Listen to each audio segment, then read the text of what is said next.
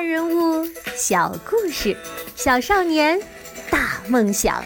欢迎来到童老师课堂的《奇葩名人录》。你好，我是童老师。上集讲到，二十岁还在北大读大三的叶永烈，已经出版了他平生的第一本书《碳的一家》。那又是什么样的机缘巧合？让他成为了《十万个为什么》的作者呢？当时啊，出版了他的《碳的一家》的上海少年儿童出版社正在憋一个大招，你猜是什么？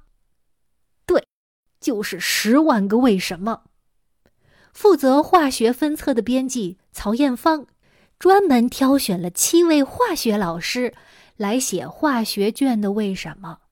写了一年之后，交稿一看，哎呦，不光是他看不下去，全编辑部都投了否定票。为什么呢？因为那七位老师写的呀，太像教科书了，嗯，干巴巴的，没人看得下去。这时候时间已经不够了，化学分册这要推倒重来呀。这这这该怎么办呢？曹编辑突然眼前一亮，哎哎，那个写碳的一家的小叶，哎，他不就是学化学的吗？能不能让他试试看呢？于是啊，曹编辑给叶永烈寄去了五个为什么，让他试着写写看。要说啊，机遇偏爱有准备的人呐。叶永烈拿到了问题，刷刷刷写好了答案寄回去。编辑部一看，哎，写的真好，很满意，正符合我们的要求。于是啊，就把化学分册所有的为什么都寄给了他。后来呀，化学分册出版的时候，一共收录了一百七十五个为什么，其中有一百六十三个。都是叶永烈写的，因为他化学分册写得好，其他分册的编辑啊都纷纷来找他约稿，有气象的，有地质的，有生理卫生的，有农业的，等等等等。他呢，来者不拒。后来，《十万个为什么》的第一版终于出版了。其实啊。呃，没有十万个为什么，只有九百多个。但是呢，叶永烈一个人就写了三百多个，占了三分之一。十万个为什么涉及各种各样的知识。俗话说啊，要喝一杯水，就得挑一缸水。为了写好这每一篇为什么。叶永烈往往要查好几本，甚至十多本参考书，写了那三百多篇。为什么他的知识范围得到了迅速的扩大，织出了一张张横跨各门学科之间的知识网络？而且呀，在写作的时候，他还注意让每一篇的写作手法都有所不同，这样也使他的写作技巧得到了迅速的提高。十万个为什么一出版，就迅速成了爆款，在短短两三年间印行了五百八十多万册，成为当时印刷量最大的畅销书。而那时的叶永烈才不过二十岁，大学还没毕业呢。可是很多读者啊给他写信，一开头就叫他“敬爱的叶爷爷”。哈，以为啊，他是个白胡子老头儿。回到上一集的末尾，童老师当年是怎么不花一分钱就得到了两套《十万个为什么》呢？事情啊是这样的，在我四年级的一天，学校来了两个陌生人，说是从电视台来的。他们要干嘛呢？要选小朋友去拍广告。拍什么广告呢？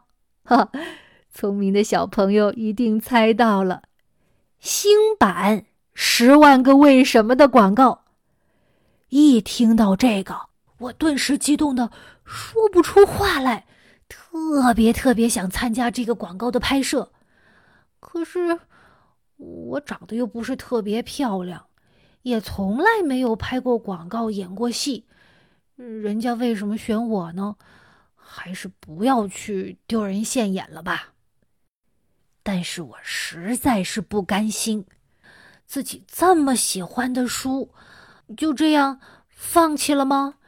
什么事儿不去试一试，怎么知道不行呢？于是啊，我鼓起勇气，跟老师毛遂自荐，要参加选拔。在电视台阿姨面前，我又激动又深情的表达了我对这套书的喜爱。后来呀。我居然真的被选上了，和另外一位小男孩一起到电视台拍摄了这个广告。这是我第一次拍广告，第一次进摄影棚。哎呦，所有的一切都新鲜有趣极了。广告拍完了以后呢，导演大方的把当做道具的《十万个为什么》给了我和那位男生每人两套。我现在都还记得。我左手一套《十万个为什么》，右手一套《十万个为什么》，两套书沉甸甸的拽着我的胳膊，但是我心里的那份满足和自豪啊，简直要让我飞起来。这两套《十万个为什么》还闹了一个好笑的乌龙事件呢。我呀，从一个为什么也没有的穷光蛋，一下子。成为了二十万个为什么的富翁，我呢就很豪迈的把其中一套送给了我当时的好朋友。当天晚上啊，咚咚咚，有人敲门。我打开门一看，是我的好朋友和他的妈妈。两个人呢，一个怒气冲冲的，一个好像哭过，不知道为什么这么晚来到我家。后来一问呢，才知道。我朋友的妈妈不相信我会把这么贵重的礼物送给他，所以小朋友可以想象一下，这套书在当时有多么的不一般。《十万个为什么》获得了空前的成功，然后呢？然后叶永烈又做了什么呢？我们下一集再见吧。